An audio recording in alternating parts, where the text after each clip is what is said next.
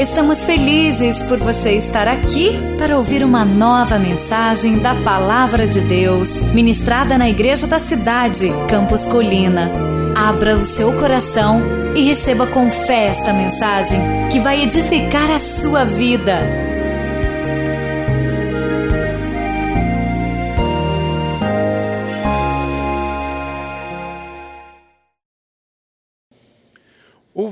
Que havia ocorrido, Jesus retirou-se do barco, em particular, para um lugar deserto. As multidões, ao ouvirem falar disto, saíram das cidades e seguiram a pé. Quando Jesus saiu do barco e ouviu a grande multidão, teve compaixão deles e curou os seus doentes. Ao cair da tarde, os discípulos aproximaram-se dele e disse: este é um lugar deserto, já está ficando tarde. Manda embora a multidão para que possam ir aos povoados e comprar comida. Jesus respondeu: Eles não precisam ir, deles vocês algo para comer. Ele lhes disse: Tudo o que temos aqui são cinco pães e dois peixes. Tragam-me aqui, disse Jesus e ordenou que a multidão se assentasse na grama, tomando os cinco pães e os dois peixes, e olhando ao céu, deu graças e partiu o pão.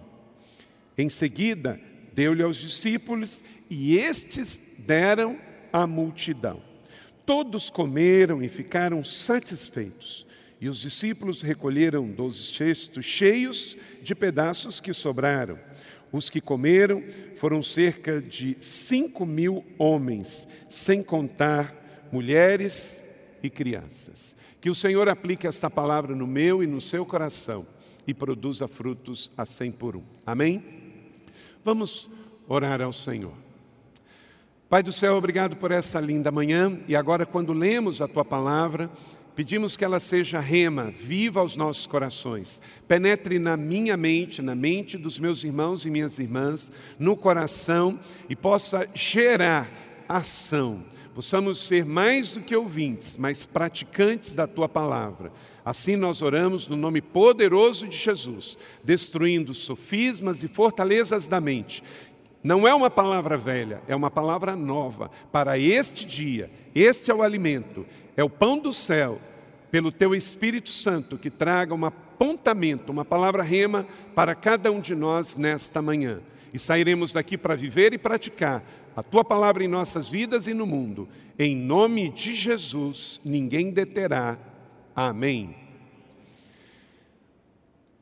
Você já teve a experiência de alguém estar falando e você não ouvir?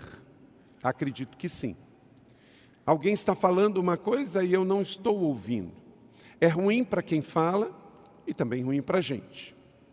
Isso é péssimo. Também quando nós falamos e alguém não está ouvindo, também é ruim, não é? Você está falando, falando, e você está vendo a pessoa na sua frente, mas ela não está escutando o que você está dizendo. Isso é ruim. Mas é também ruim quando nós ouvimos ouvimos e não fazemos nada com o que ouvimos. Todo mundo aqui já venceu o primeiro problema. Se você não quisesse ouvir, você não teria vindo à igreja nesta manhã. Se você não quisesse ouvir, você não compraria um devocional e você não teria uma Bíblia. Então, todos nós que estamos aqui vencemos a primeira barreira. Nós queremos ouvir. Estamos aqui nesta manhã dominical, nesse terceiro domingo do ano de 2018, nosso ano de intercessão, janeiro de 2018, porque queremos ouvir, e a fé vem por ouvir e ouvir a palavra de Deus. Amém? Então, esse não é o nosso problema, mas pode ser o nosso problema parar por aí. Ouvir e não dar a continuidade. Ouvir e não fazer nada com o que ouvimos e para nós cristãos, se nós lermos a Bíblia, no Velho e no Novo Testamento, as palavras de Deus e as palavras de Jesus, e nós não fizermos nada, isto é algo altamente perigoso, porque aumenta a possibilidade de juízo para nós, porque vamos ouvir, sabemos o que temos que fazer e não fazemos nada e não reagimos com isso. O meu papel como seu pastor, como seu líder espiritual, é te dar nesta manhã uma palavra para equipar você para o ministério. O ministério não é exercido na igreja simplesmente. Aqui na igreja, a gente pode ser voluntário no estacionamento, na recepção. Isso é ser voluntário. Eu tenho uma necessidade na igreja e eu vou servir. OK? Mas você tem que entender algo maior do que isso. O fato de você vir à igreja e dar duas ou três horas do seu tempo voluntário, isso é bom, mas isso não pode ser só o que você entende como um chamado para viver a vida cristã. A vida cristã, ela é para ser vivida 24 horas por dia, sete dias por semana, independente onde quer que você esteja. Se é dentro da igreja local, ok, mas também na sua escola, também no seu trabalho, também no seu dia a dia, onde quer que você for. A sua profissão é o seu ministério. Você ouviu isso? A sua profissão é o seu ministério. Se você for um médico que simplesmente exerce pela profissão, o resultado do seu trabalho diante de Deus e dos seus pacientes vai ser um. Se você tem uma convicção que Deus te deu aquela missão e você é instrumento de cura na vida das pessoas, você não vai fazer na força da técnica. Você vai orar a Deus, você vai pedir direção a Deus, você vai ungir suas mãos, você vai colocar as suas mãos debaixo de uma oração e um temor, porque você sabe que recebeu um chamado de Deus para ser um cristão, e Deus está usando a sua profissão para você exercer um ministério. Você pode construir simplesmente para ganhar dinheiro, e você pode construir para dar uma boa casa, um bom lar para as pessoas que vão habitar ali. Você sabe hoje que todas as profissões têm pessoas que fazem só para ganhar dinheiro. O que uma manicure, que tem essa profissão, fizer simplesmente para ganhar dinheiro, é um resultado. Mas se ela pensar na função como um ministério, vai ser diferente. Então, seja médico, seja construtor, seja uma manicure, um dermatologista, um advogado, um cozinheiro, não importa. Você tem que ter uma perspectiva que você foi salvo e você foi chamado. E na sua profissão existe vidas, pessoas que passam pela sua mão. Você toca em pessoas, você fala com pessoas, você entrega um produto para as pessoas. Já pensou? Uma pessoa junta dinheiro de uma vida e compra uma casa que você construiu. E depois de um ano, aquela casa está toda podre, porque foi feita com material ruim. Como é que você se sente? Você conserta veículos. E aí você conserta de qualquer jeito, coloca peça de baixa qualidade. E na hora que a pessoa vai usar, dá um problema. Como é que você se sente? Você que é vendedor de carro, fala que o carro está maravilhoso e daqui a pouco o carro não é aquela beleza toda. Como é que você se sente?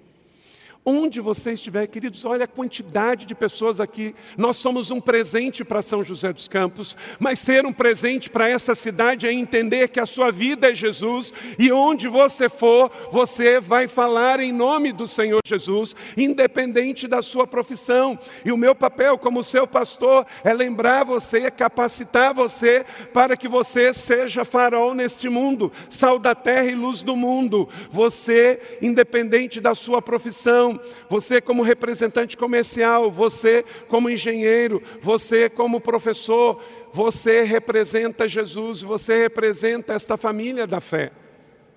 Então você não pode só ouvir a palavra de Deus, você tem que ouvir, entender, receber para você e sair daqui para aplicar estes princípios.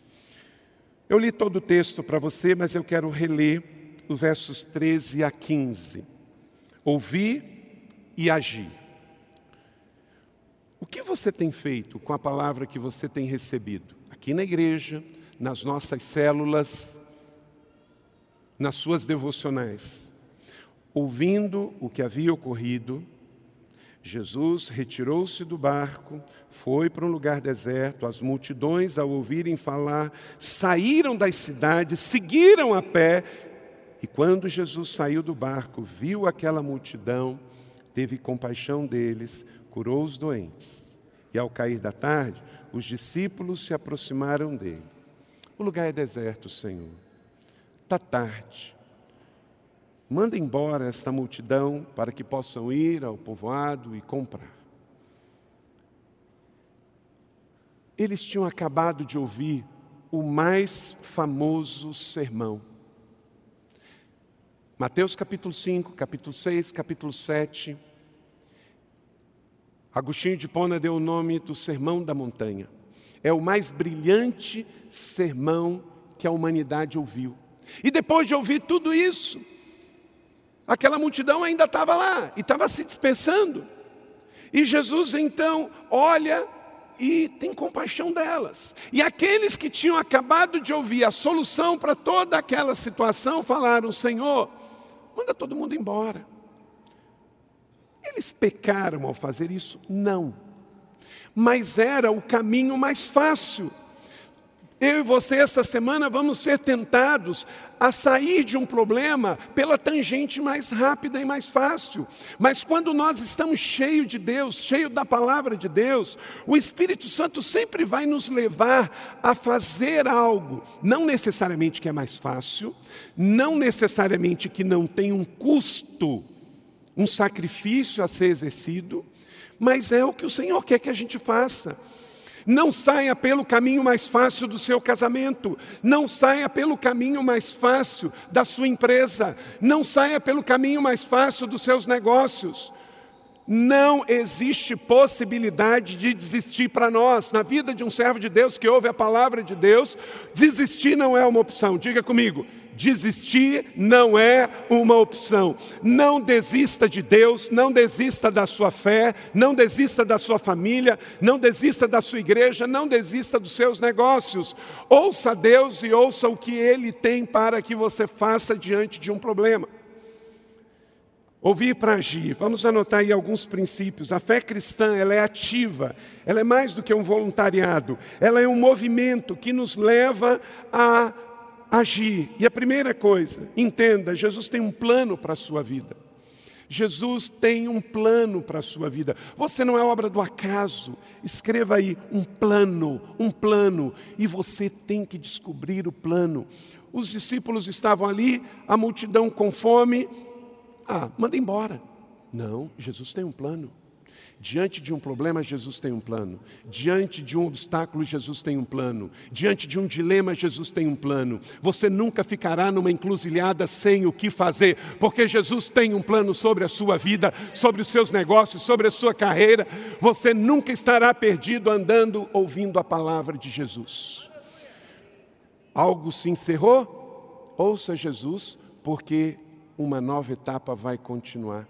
Na vida de um cristão, um fim é sempre um novo começo. Diga comigo, na vida cristã, um fim é sempre um novo começo. Nunca se sinta sozinho, nunca se sinta desamparado. O Senhor é contigo, Ele é Emmanuel. Não fique preso às perdas do ano de 2017, porque Deus deu 2018. E 2018 está zero bala. Tem muita coisa para vivermos. Lembre disso, Deus tem um plano para a sua vida. Pode ser tarde, pode ser uma grande multidão, pode ser uma grande adversidade, mas diz o texto, verso 16: eles não precisam ir, dele vocês algo para comer. Olha só, Jesus não disse deles uma multidão de pães, deles uma multidão de peixe. Faça algo. Meu irmão, minha irmã, a única coisa que você não pode fazer é nada. é ficar parado, é ficar sem reação. Se está faltando algum tipo de emprego, entenda, tem trabalho.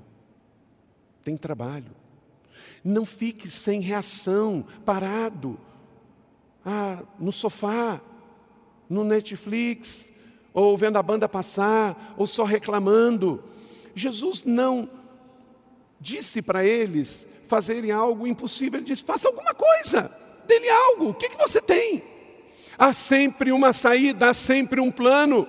Não tem o ideal, vai com o real não tem com muito, vai com pouco, vai com o que você tem, mas creia, Jesus sempre tem um plano para a minha vida, Jesus tem um plano para o meu namoro, Jesus tem um plano para o meu casamento, Jesus tem um plano para os meus negócios, Jesus tem um plano, Ele vai à frente e eu vou atrás, com Ele eu não me perco, com Ele eu não vou ficar decepcionado.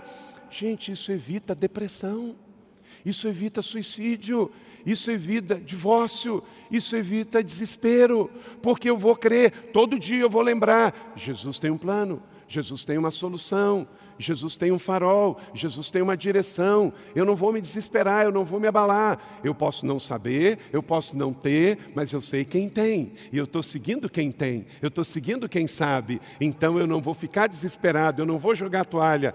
Diga comigo mais uma vez: desistir não é uma opção o Senhor trará a solução. Segundo, Jesus quer abençoar o que você possui. O que você possui?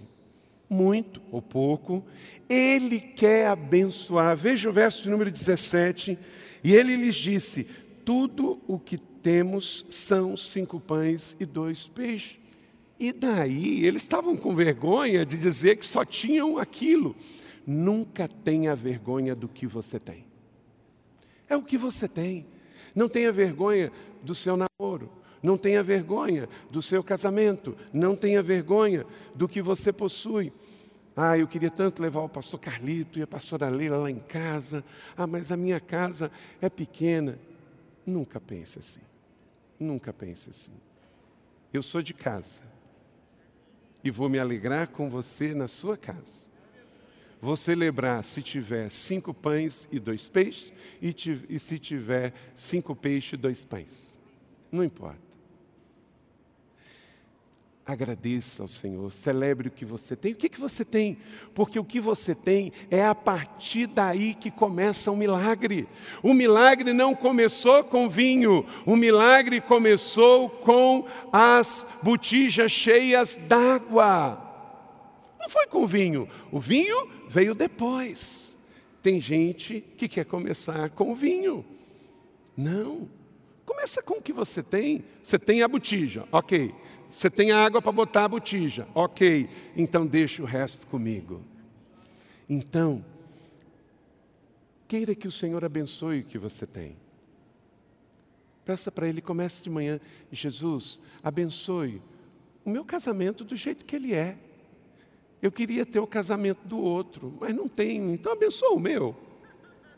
Né? Senhor, eu queria ter o carro do outro, mas esse é o que o Senhor me deu, então glória a Deus, aleluia. O Senhor abençoa esse. Você nunca vai sair se você não partir do pressuposto de celebrar o que você tem, o que você tem não é feio, o que você tem não é pobre, o que você tem é o que Deus te deu e Deus não faz nada errado. Amém ou não amém? Tudo que Deus faz, diz lá no Gênesis, é muito bom, muito bom. Então é muito bom. Ah, eu não gosto do cabelo que eu tenho. Ah, eu não gosto da altura que eu tenho. Ah, eu não gosto da cor que eu tenho. Ah, eu não gosto do sexo que eu tenho. Ah, eu não gosto do. Você está dizendo que Deus errou. Você está dizendo que Deus é contra você. Você está dizendo que Deus, pô, acertou com todo mundo e errou comigo? Não é? Não, tudo que Deus faz é bom. Então, celebre o que você tem nas suas mãos e traga para a luz, traga. Está aqui, Senhor, são cinco pães e dois peixes. Está aqui, Senhor, essa é a minha vida. Está aqui, Senhor, essa é a minha casa. Está aqui, Senhor, esse é o meu negócio. Eu penso um empresário que não gosta do seu negócio. Você tem que ser apaixonado pelo seu negócio. Porque foi, é o que Deus te deu. Ame o seu negócio e faça do seu negócio um ministério. Tudo o que temos aqui está aqui, Senhor, e é o suficiente. Porque se é o que você tem e você está entregando para Deus, é a sua vida, é a sua família, é os seus negócios, é o seu casamento, é justo, é lícito, não é roubado, então não tenha vergonha. Então não tenha vergonha. Terceiro, anote aí. Jesus deseja sua entrega completa. Por que, que ele ensinou sobre dízimo, gente? Porque o dízimo não tem como, não tem como não ser completo. Ele é a décima parte de tudo que eu recebo. Então, não tem dízimo grande e dízimo pequeno. Pode ter uma grande oferta e uma pequena oferta, mas dízimo não. Dízimo é sempre proporcional. E tem gente que olha assim, e caramba, meu dízimo esse mês está alto pra caramba. Meu irmão, é só falar com Deus que você quer diminuir pode falar com Ele: Senhor, eu quero ir dando dízimos menores nesse ano de 2018. Meu, meu ano de intercessão é que eu quero dar menos dízimo. Quem que vai fazer essa oração aqui? Que vai pedir: Senhor, eu estou dando muito, é muito. Querido, toda vez que você olhar e ver que cresceu, que aumentou, é porque aumentou 90% para você. É porque ele já te entregou antecipadamente mais. Então, toda vez que você for fazer a sua transferência bancária, for fazer o seu cheque, for passar o seu cartão e saber que aumentou, glória a Deus. Então, não tenha pena de dar mais. Se você está dando mais, Deus criou um sistema que afere fidelidade e não quantidade. Dízimo é a mesma coisa de quem ganha mil, de quem ganha dez mil, de quem ganha cem mil. O dízimo afere fidelidade. E a oferta afere generosidade. Quando eu dizimo, eu protejo o que eu tenho. Quando eu oferto, eu semeio no que eu posso vir a receber mais e multiplicar. Porque dízimo eu olho para trás. Toda vez que você dá um dízimo, você olha para trás. Sabe por que, a gente não usa cartão de crédito na igreja para dar dízimo? Porque dízimo a gente dá de cima do que já recebeu. Então, por isso, aqui na igreja, nós só damos cartão de débito. Eu não posso dar dízimo do que eu vou receber. Não, eu recebi, eu tiro a décima parte, eu dou. É uma questão de fidelidade. Deus é fiel. Ele me deu primeiro e eu dou. Olha que Deus generoso, gente. Ele pede para você dar depois e dá só 10% dos 100 que ele te deu. Então, dízimo tem a ver com fidelidade. Agora, oferta é diferente. Oferta tem a ver com fé, aplicar fé. E aí tem a ver com a generosidade. Eu faço um voto a Deus e eu dou uma oferta de fé, de honra, de amor, de alegria. Aí essa oferta pode ser em cima, sonhando daquilo que eu vou crescer e prosperar. Traga a sua entrega. Tragam aqui para mim. Olha que rema aqui, gente. Ele descobriu que para resolver o problema da multidão, tinha que fazer um milagre. E ele poderia fazer o quê? Dizer: olha, pega esta quantidade que vocês têm e saiam distribuindo. Não, mas ele fez um ato de adoração primeiro. Tragam aqui. O que você recebe, se você quer de fato praticar você precisa entregar, render. O seu casamento precisa estar rendido, porque não é seu, é do Senhor. Então por isso que você também não pode se divorciar, porque não é seu, é dele, foi ele que uniu. O que Deus uniu. Então quem uniu? Como é que você vai separar? O que Deus fez, eu não posso reter. O que Deus deu, eu tenho que continuar fazendo a sua obra. Então entenda que há um princípio. Ele pediu: traga para mim. Se você ouve a palavra de Deus, você precisa entender que essa palavra é dele, ele está te dando para você repartir. Você que foi salvo, você tem a missão de repartir. Que nesta semana Deus te dê as técnicas, as estratégias para você chegar ao coração de alguém. Talvez, querido, é a pessoa que serve a sua comida. Você já entregou uma Bíblia de presente para aquela pessoa que faz a sua comida durante a semana, no seu trabalho, na sua empresa? Você já entregou um devocional? Você já foi lá e disse obrigado?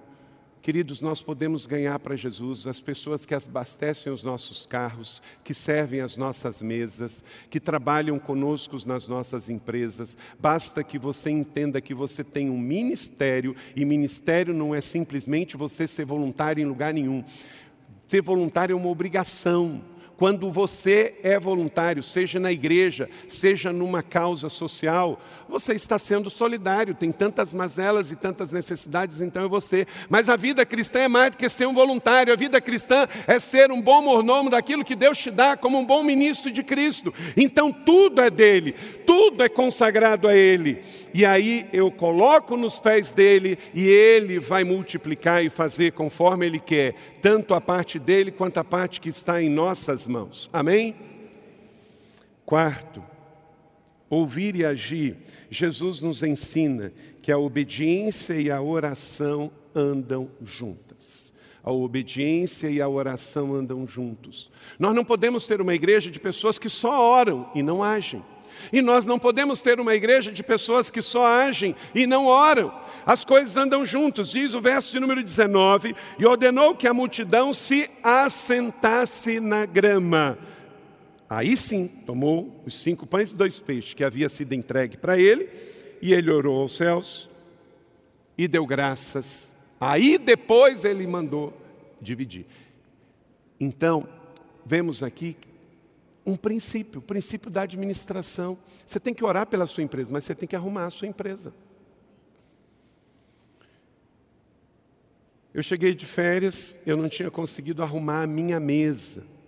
E é tanta, imagina a quantidade de coisas que tem na minha mesa. E aí a primeira coisa que eu fiz ao voltar das férias, eu tirei 15 dias de férias, foi arrumar minha mesa. Eu não, eu não posso seguir sem arrumar. E arrumar traz tantos benefícios. Traz coisas que você tem que guardar. Traz coisas que você tem que resolver. Traz coisas que você tem que jogar fora traz coisas que você tem que avaliar. E ao começar um ano, você tem que fazer isso na sua vida. O que, que eu tenho que jogar fora? O que, que eu tenho que avaliar? O que, que eu tenho de pendência? O que eu tenho que guardar? Na sua vida pessoal, nos seus estudos, na sua empresa, nos seus negócios. Não vá procrastinando, não vai. Como é que vai ficar? Mas o Senhor está nos chamando a orar. A devocional que eu fazia no escritório de manhã sozinho, Deus me pediu esse ano para fazer com todo mundo que tiver aqui na colina cedo. Então eu anunciei, eu falei, ó, vou estar na sala tal, de sete às sete e meia, se você quiser, você vem. Tem dia que eu estou lá sozinho, tem dia que tem mais gente. Ok. O que, que Deus te pediu para fazer? O ano é novo. Você tem que fazer alguma coisa nova. Agora, se você não perguntar a Deus, você não vai ouvir nada. Ah, Deus não falou nada comigo. Eu me pergunto, você perguntou para Ele? O que Deus está te pedindo para esse ano? Você quer terminar 2018 igual você terminou 2017? Então é só continuar fazendo as mesmas coisas. Mas o que você quer fazer de novo? Pergunte a Deus.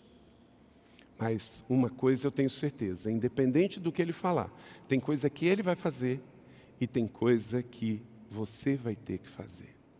Botar o povo sentado, gente, era cinco mil homens, diz o texto. Não contou mulheres e crianças. Onde tinha um homem, tinha uma mulher. E naquele tempo ainda tinha poligamia. Então, imagina. E não tinha anticoncepcional. Né? Então, no mínimo, mas assim, por baixo, mas bem por baixo, tinha 15 mil pessoas. Um homem tinha pelo menos mais uma mulher, podia ter mais uma. Ó, poligamia acabou, tá? Amém, homens? e pelo menos um filho. Mas tinha mais, certamente tinha mais. Então, antes do milagre veio a organização. Às vezes você está pedindo a Deus um milagre, mas tem coisa que você precisa arrumar na sua mesa primeiro. Às vezes tem coisa que você tem que arrumar na sua empresa primeiro. Tem alguma coisa que você tem que fazer com os seus pés, com as suas mãos. Você tem que sair do sofá, você tem que sair e tem que agir, tem que realizar para que Deus faça o um milagre na sequência. Vamos botar ordem nesse mundo de pessoas aqui com fome. Senta todo mundo. Básico, senta todo mundo. O que, que você tem que fazer que o Espírito Santo não vai fazer na sua vida? Procure verificar isso. Sentar e orar, fazer e orar, obedecer e consagrar. Quinto princípio. Ouvir e agir. Jesus sempre nos ensina a repartir. Esse é um princípio, um princípio na vida cristã. Sempre vai haver necessidade de repartir. Repartir comida, repartir bênçãos, repartir oferta, repartir amor, repartir atenção, o que tiver nas suas mãos. Vida cristã não dá para pegar e ficar só com você.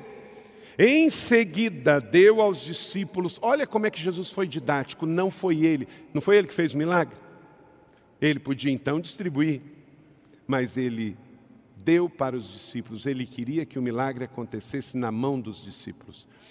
Você imagina a cena: os pães, aí pega pão e dá pão e o pão não acaba. Porque a multiplicação, você tem que pensar mais ou menos, foi assim. Não é que de repente apareceu, caiu um monte de pão do céu e peixe do céu e ficou uma montanha assim, não. Não, a multiplicação era o fato assim, ó, ele dividia o pão e o pão não acabava, o pão não acabava, o pão não acabava. Ele dividia o peixe, o peixe não acabava, o peixe não acabava. Queridos, essa multiplicação também acontece na sua vida e na sua casa hoje. Quantas vezes a gente olha assim, não vai dar, e Deus faz espichar e chega no final do mês e você diz: deu porque Deus multiplicou, multiplicou dinheiro na sua carteira, multiplicou dinheiro na sua conta corrente, multiplicou o alimento na sua dispensa. E tem gente que só acredita no milagre que aconteceu dois mil anos atrás. Jesus é o mesmo ontem, hoje, será para sempre. Todos que foram fiéis e ouvir, o Senhor vai continuar multiplicando o pão na sua mesa hoje.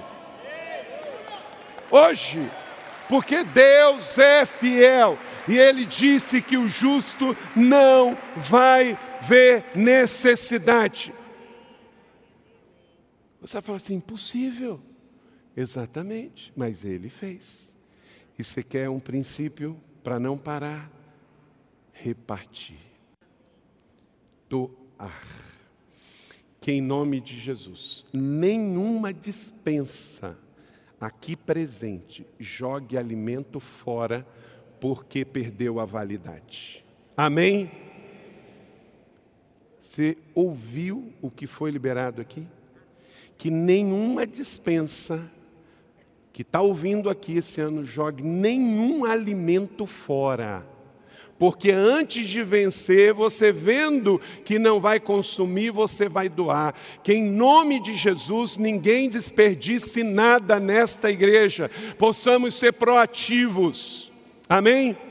Você está com medicamento lá, você pode também repartir esse medicamento. Talvez o que está sobrando é resposta de oração na vida de outra pessoa. Coloca lá na sua célula: quem está precisando comprar esse remédio, eu tenho. Quem está precisando dessa comida, eu tenho. Quem está precisando desse vestimento, eu tenho. É tempo de repartir. Amém? Possamos ser solidários em repartir. Sempre Jesus ensinou a repartir. Ele não fala aqui do que e nem da quantidade.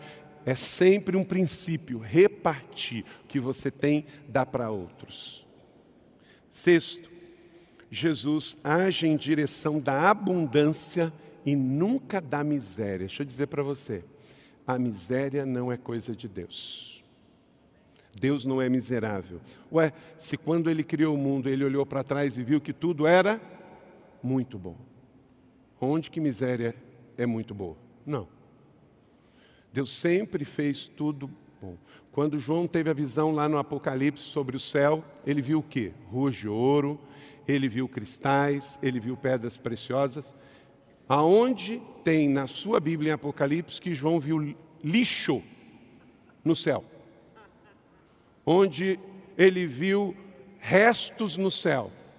Ué, quem é que vai para o céu? Então você não vai para um lugar de coisa miserável, de tranqueira, de sujeira.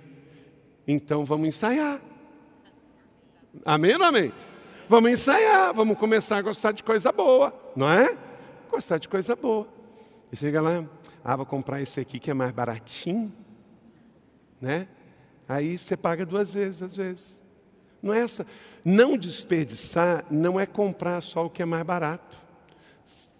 Muitas vezes você está desperdiçando comprando luxo, tá? Muitas vezes você está desperdiçando comprando luxo, pagando caro sem necessidades. Mas tem o outro lado também. Você pode estar tá comprando lixo, porcaria. Eu lembro uma vez que eu fui na China, em 2005, eu fui na China e eu comprei uma bota da Caterpillar. Eu olhei a bota, bota, né?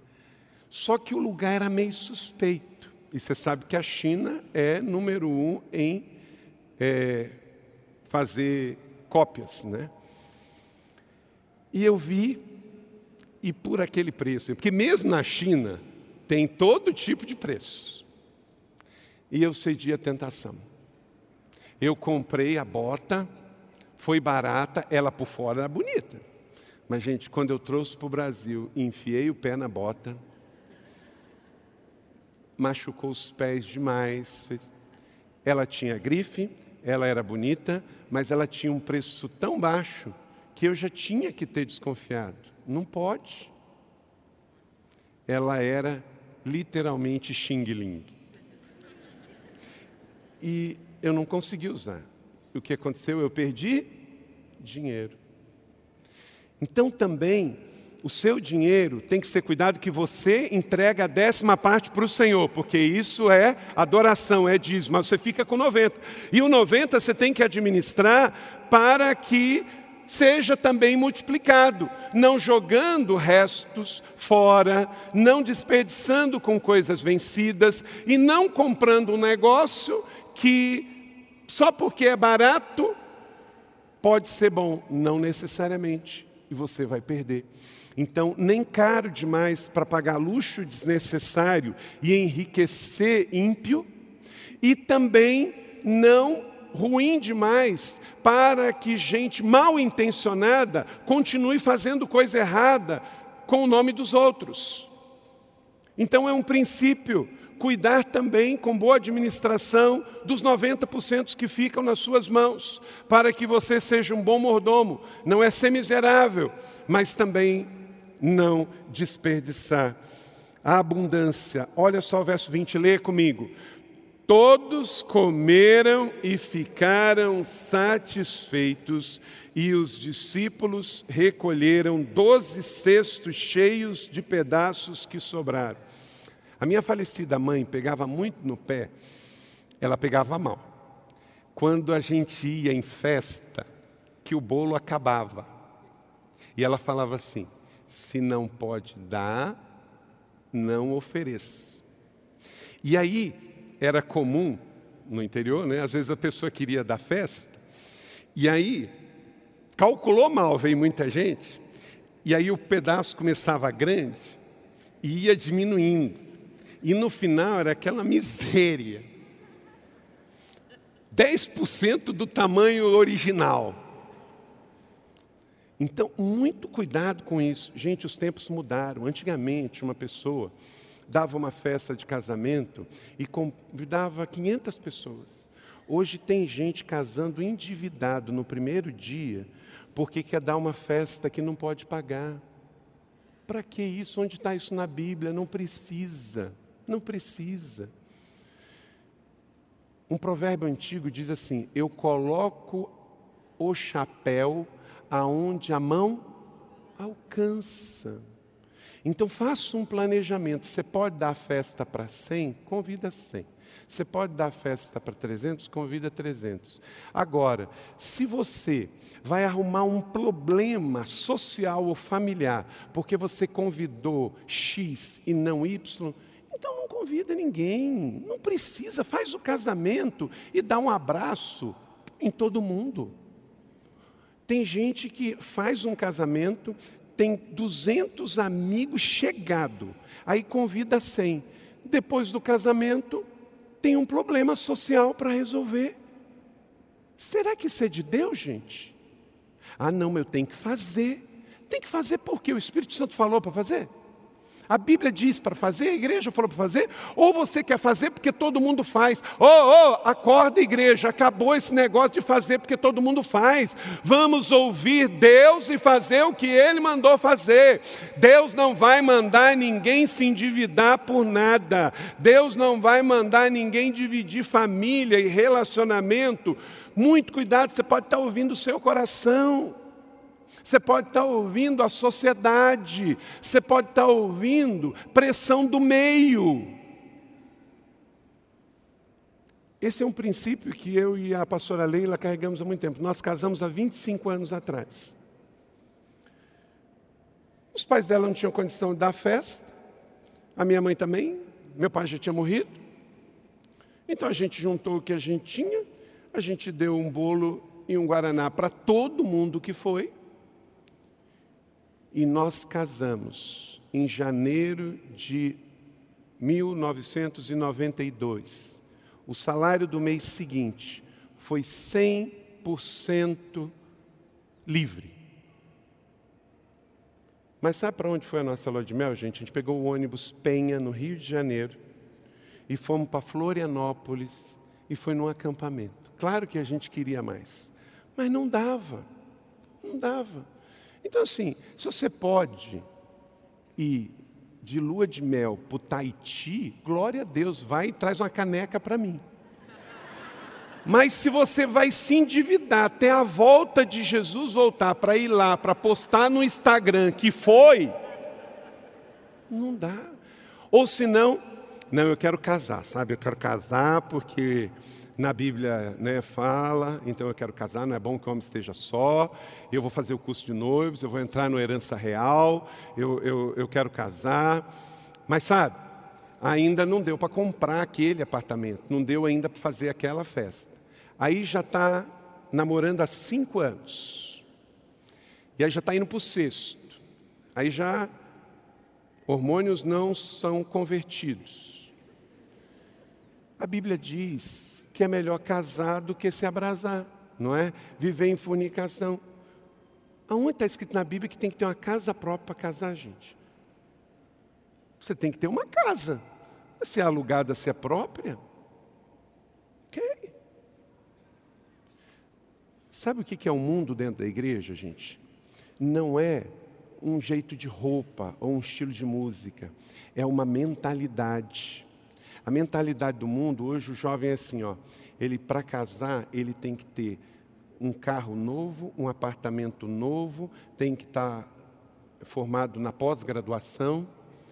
Aí ele vai casar com 30, 32. E a minha pergunta é: como é que ele fez com a sexualidade dos 20 aos 30? Gente, é questão do construir juntos. Hoje, todo casamento que eu faço é com separação de bens. Mas já está pensando em, separar? Porque acumula, acumula patrimônio, aí vai casar com trinta e tantos. Bom, mas vai que separa, né? Então. Meu irmão, deixa eu dizer uma outra coisa aqui. Se você vai casar e não tem coragem de casar em comunhão universal de bens, será que devia casar?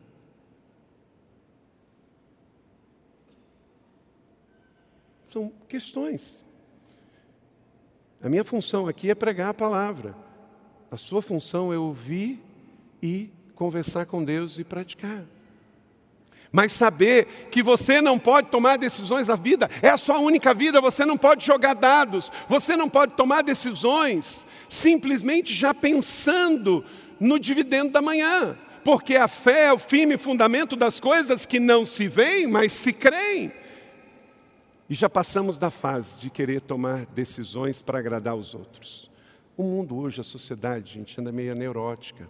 Tem gente que compra o que não gosta para pagar com dinheiro que não tem, para agradar pessoas que detesta. Vamos na abundância. A abundância é não miséria. Então, não faça coisa miserável só para agradar as pessoas. Deus é o Deus da abundância. Então, que você possa comer, como está escrito em Isaías 1, versículo de número 19: Comer e se fartar do bom e do melhor. Que em nome de Jesus não falte picanha, bacalhau, é, coisas gostosas que você gosta, né? aquele presunto parma sobre a sua mesa, mas fruto de fidelidade, fruto de trabalho. Você trabalha, você ama trabalhar, você é fiel dizimista, você é generoso ofertante, você divide com o pobre, você honra aquele que você ama e Deus tem dado para abençoar e você vai comer do bom e do melhor, vai ter para emprestar e não vai pegar emprestado e vai prosperar em nome de Jesus. Cremos na prosperidade pela obediência, porque ser generoso também nos leva a uma vida de abundância de miséria e desgraça, nós não queremos profetizar isso sobre a vida do povo, porque quem disse que ser pobre e miserável me faz mais espiritual? A Índia tem 33 milhões de deuses e um monte de gente miserável, tem gente adorando rato e tomando leite com eles. Não é piedade que é sinônimo de espiritualidade, é fé e fidelidade ao nosso Deus. Amém? Não tenha vergonha de ser próspero, não tenha vergonha de ser rico e de ser bem-sucedido, desde que você seja trabalhador, honesto, fiel dizimista e alguém que saiba fazer esse princípio viver. Eu tenho para si e eu tenho alegria em repartir. Se você quer ser um miserável, eu não estou nessa. Amém? Vai sozinho. Eu quero ir com os que querem a abundância. Amém? Que você seja próspero e abençoe muitos. E sétimo e último, ensina a administrar com sabedoria os recursos, verso 20 e 21. E os discípulos recolheram doze cestos cheios de pedaços que sobraram. Um plano fantástico executado, não pelo caminho mais rápido, mas pelo caminho da fé e da oração. E sobrou. Que em nome de Jesus, em 2018 também sobre na sua mesa, também sobre na sua dispensa, e você vai ser sábio e previdente. Não vai trabalhar como se não houvesse amanhã. Você também vai saber fazer reciclagem. Você também vai fazer reaproveitamento de comida. Gente, coisa boa é o tal da comida japonesa, o sorobo. Também tem a francesa, a resté de É uma maravilha né? quando você também sabe reinventar, isso é uma arte. Tem geladeira hoje, não precisa jogar fora. E aí, com um temperinho novo, um feijãozinho de ontem, um arrozinho de ontem, pega dois oiudo, né? Que é uma delícia, e eis que tudo se faz novo. Então, que em nome de Jesus você seja também, possa saber administrar. Deixa eu dizer uma coisa: em dias de crise, a criatividade fica em alta. Em dias de crise, a criatividade fica em alta. Você tem coisas que não precisa comprar, só basta ver o que você pode reaproveitar. Isso pode ser com a alimentação, isso pode ser com a construção, isso pode ser com um projeto. Né? Tem arquiteto que às vezes chega para você e ele quer fazer o sonho da vida dele com seu dinheiro. Né? E aí você tem que falar para ele o qual é não só o sonho, mas a realidade e aí você vai unir também a realidade nesses tempos de adversidade. Nossa igreja tem aprendido muito com isso. Todos os setores da igreja se reinventando e refazendo sem parar. Nós vamos ter o alto de Páscoa. Nós, o caminho mais fácil era cancelar. O alto de Páscoa custa 300 mil reais. A igreja não tem esse recurso, mas a gente pensa, são mais de dois mil decisões para Jesus, é um impacto na cidade. Então nós estamos orando e nós estamos buscando criatividade, buscando parceiros para que o, o espetáculo aconteça, vidas sejam salvas, o vale seja edificado, mas o caminho mais fácil é cancelar, porque os tempos são difíceis. Mas será que Deus quer que a gente cancela? Não temos paz para cancelar, porque Deus não mandou cancelar. Então, nós vamos para o joelho e para a criatividade, e Deus vai fazer. Amém? Você recebe essa palavra da fé, meu irmão? Que ela chegue sobre a sua vida na boa medida, calcada e transbordante. Amém? Você acabou de ouvir uma mensagem bíblica da Igreja da Cidade em São José dos Campos. Se esta mensagem abençoou sua vida, compartilhe com seus amigos em suas redes sociais. Obrigada e que Deus te abençoe.